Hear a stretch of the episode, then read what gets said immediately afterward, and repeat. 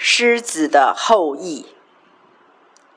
嗨，亲爱的孩子，你说的我不敢说完全了解，但我大概懂。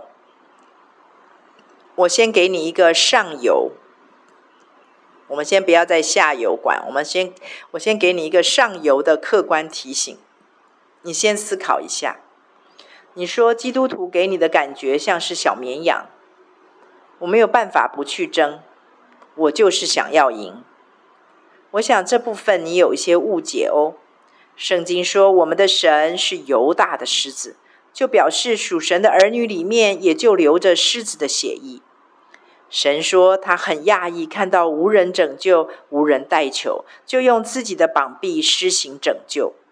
看见有被掳被囚的，居然没有人说交还，神也会深感痛心。可见得他也非常受不了懦弱退缩。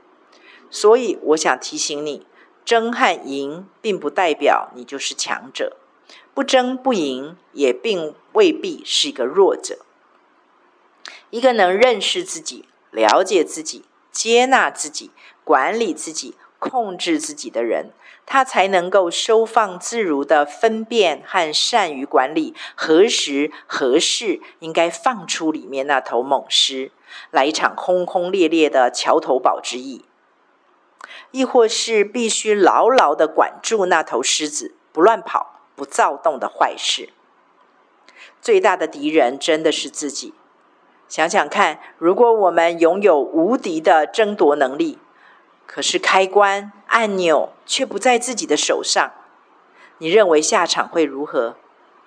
有没有可能，那头本来应该是被我们驾驭使用的狮子，却反客为主的骑到我们头上撒野，成了自己最头痛的弱点？又或者，会不会这头狮子反而成为被有心之人，就是黑暗势力利用，使自己成了有勇无谋、成事不足的莽夫罢了？所以，是不是你先想想，这种决断的二分法是否正是造成你混乱的主因？再谈其他呢？送你一段我常常提醒自己的话。求主赐给我勇气去改变我能够改变的，求主赐给我宁静去接受我不能够改变的。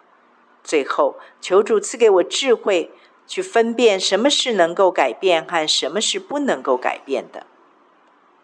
你又说做自己和为神而活两者之间有没有冲突？其实，在我看来，这个问题的本身就已经出了问题喽。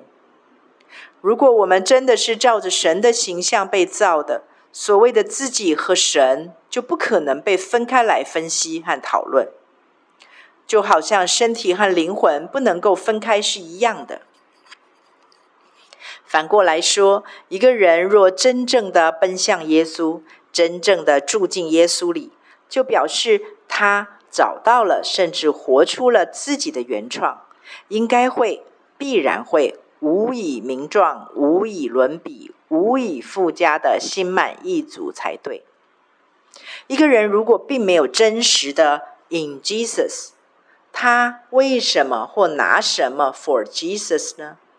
所以要为神活的前提，必须是要先活神，也就是神跟自己之间已经像你泥中有我，我泥中有你一般无分彼此了。这样子，这个话题才有了意义。至于你问我可不可以只在意活在当下，不去想永生不永生啊？我认为答案绝对可以是可以的，因为可以不可以是一个选择题，只要当事人决定了，那就是应该被尊重的最终定案。旁人是无从智慧的，就是旁人没有办法有任何多嘴的余地啦。然而，我比较想要挑战你，换一个问题问问自己：我甘不甘愿只在意活在当下，不去想永生不永生啊？假如你想要把一生投资的这个当下，并不具永恒性的话，是否值得用放弃永恒去换取呢？当然，有资格、有权利回答这个问题的，只有你自己。而且每个人都只能在同一个岔路上选一次。愿你每一次的选择都令你不仅不会遗憾今生，更绝不至懊悔永恒。我真心的祝福你，选择善好。